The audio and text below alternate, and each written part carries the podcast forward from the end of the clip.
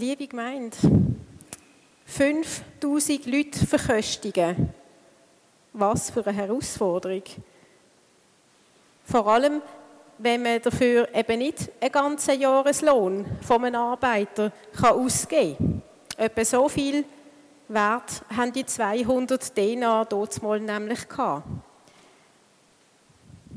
Fünf Gerstenbrot und zwei getrocknete Fische. Das ist alles, was um ist und das muss länger. Pumpernickelartige Ziegel aus grob gemahlener Gerste und ein getrockneter Fisch. Also etwa so hat das Brot ausgesehen. Da Pumpernickel dabei. So. Pumpernickelartige Ziegel aus grob gemahlener Gerste und getrockneten Fisch. Kein Haute Cuisine, sondern das übliche Essen den einfachen Leuten, voll wertvoller Protein und Mineralstoff, lang haltbar, konzentriert.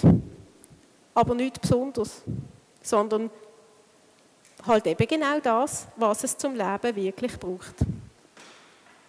Jesus nahm nun die Brote, sprach das Dankgebet und teilte davon allen aus, so viel sie wollten. Danke sagen. Es nicht für selbstverständlich nehmen, wenn man versorgt ist, wenn man etwas hat, wo man teilen kann. Jesus nimmt, was er vorfindet und legt es Gott voller Vertrauen und Dankbarkeit in die Hände. So kann Gott das Beste daraus machen, all diesen Tausenden von Menschen zum Wohl. Als nun die Leute das Zeichen sahen, wollten sie ihn in ihre Gewalt bringen, um ihn zum König zu machen. Da zog er sich wieder auf den Berg zurück. Jesus hat alles, was er hatte, Gott in die Hand gelegt. So hat er den Menschen, die um ihn herum sind, können geben, was sie brauchen. Aber er hat ihnen nicht können und auch nicht wollen geben, was sie von ihm erwartet und gefordert haben. Er ist nicht gekommen, um Israel mit militärischer Gewalt von den Römern zu befreien.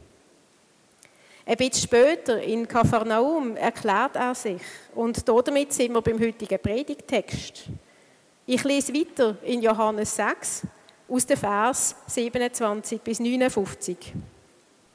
Jesus sprach, müht euch nicht um die Speise, die verdirbt, sondern um die Speise, die sich ins ewige Leben hineinhält. Denn Gottes Brot ist dasjenige, das vom Himmel herabkommt und der Welt Leben gibt. Da sagten die Leute zu ihm, Herr, gib uns dieses Brot alle Zeit. Jesus antwortete ihnen, ich bin das Brot des Lebens. Wer zu mir kommt, wird nicht mehr Hunger haben. Und wer an mich glaubt, wird nie mehr Durst haben.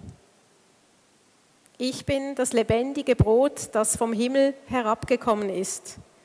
Wenn jemand von diesem Brot isst, wird er in Ewigkeit leben. Und das Brot, das ich geben werde, ist mein Fleisch gegeben für das Leben der Welt. Amen. Das ist das Wort vom lebendigen Gott.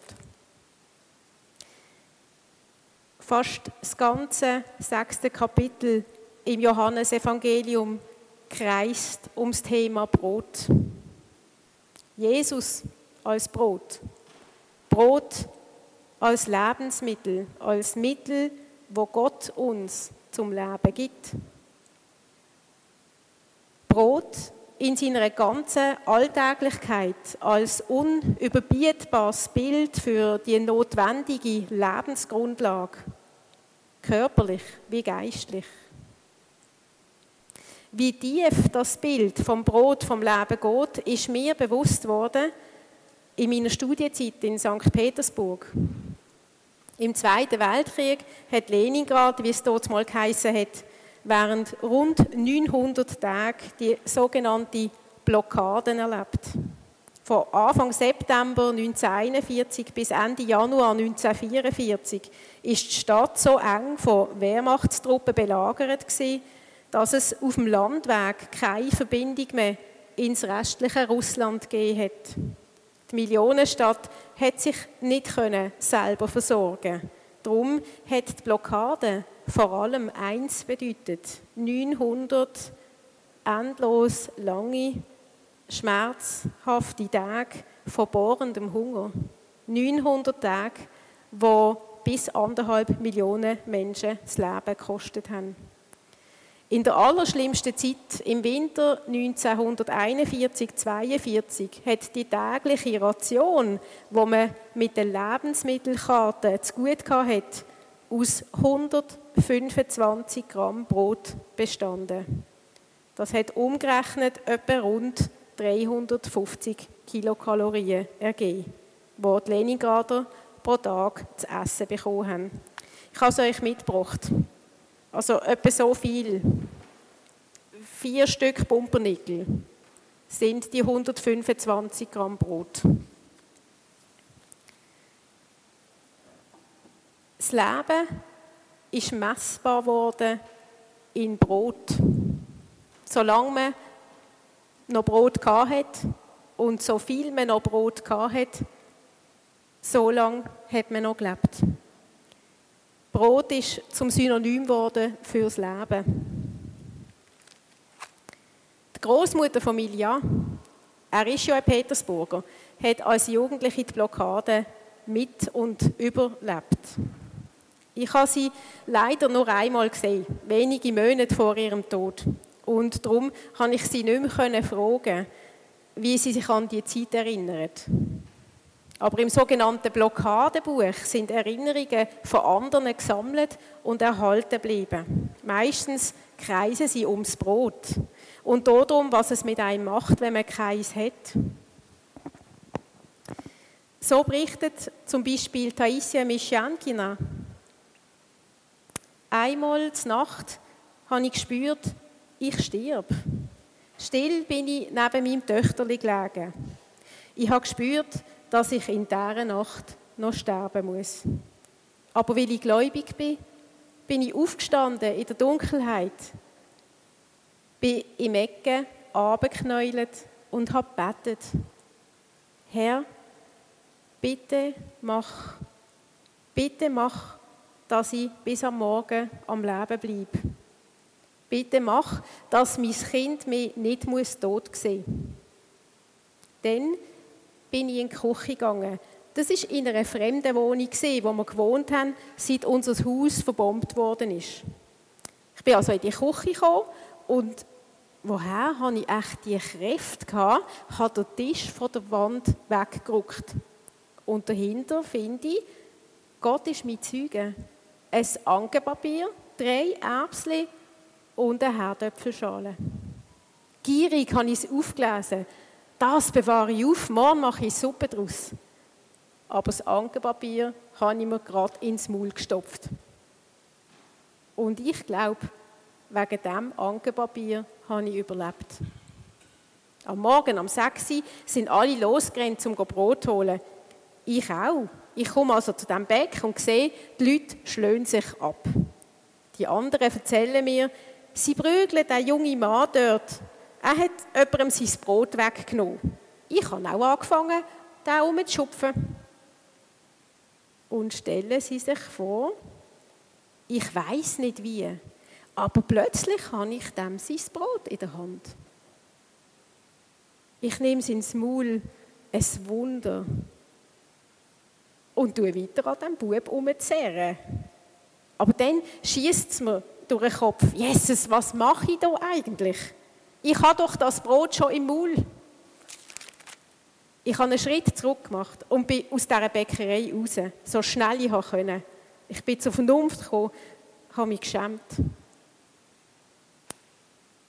Als ich heimgekommen bin, konnte ich mir selber nicht recht vergeben.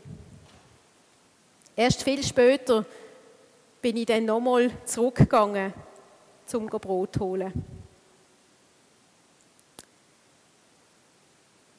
Wie so auffallend viele Petersburger ist übrigens auch der Ideal, also viele von euch werden das wissen, zu allem und jedem immer ein Stück Brot. Auch zu den geschwellten Herdöpfeln. Und ich glaube, Das ist der Petersburger ihre Art, der kollektiven Erinnerung ans Fehlen vom lebensspendenden Brot bis heute Tribut zu zahlen. Es ist ihre Art, bei jedem Essen wieder neu dankbar zu sein dafür, dass sie Brot zum Leben haben. Ich habe es nicht vergessen. Es ist nicht mehr 1942, sondern 2023. Im Moment wird nicht Leningrad, sondern Bachmut belagert. Wir hier müssen Gott sei Dank keinen physischen Hunger leiden. Das ändert aber nicht daran, dass wir Hungernde sind vor Gott. Dass die Großmutter Talia die Blockade überlebt hat, ist für mich ein Wunder. Ein Gottesgeschenk. Es ist mir Sinnbild und Zeichen für die grundlegende Geschenktheit vom Sein, auch von meinem Sein. Es macht mir Hunger, von seinem Brot, vom Leben zu essen. Hunger danach, ihm nachzuziehen, mich von seiner lebensspendenden Kraft jeden Tag neu und ganz und gar erfüllen zu lassen. So wie Jesus das gemacht hat, für uns gemacht hat. Und so wie er seinen Weg gegangen ist, eben für uns gegangen ist. Die Erinnerung an die Blockade von Leningrad, an das Fehlen vom Brot, ist mir Mahnmal für die unwiderrufliche, unverdiente und auch unverdienbare Geschenktheit vom Leben. Sie lässt mein Lebensgefühl vom Hunger verinnerlichen, aus dem bohrenden Gefühl vom geistlichen Hunger raus bewusst leben, bewusst glauben, bewusst essen vom himmlischen Brot. Das sagt Dankbarkeit in mir. Ich will sie wachsen und gedeihen lassen. Die gleiche Dankbarkeit, wo Jesus ausgesprochen hat beim Teilen vom Brot. Und ich spüre, sie wächst in mir. Und ich glaube, in uns allen. Immer dann, wenn wir uns bewusst werden, dass wir nicht mit eigenem Haushalten von Voraussetzungen ausgehen, wo wir uns nicht selber geben können, sondern dürfen weitergeben, was uns geschenkt ist.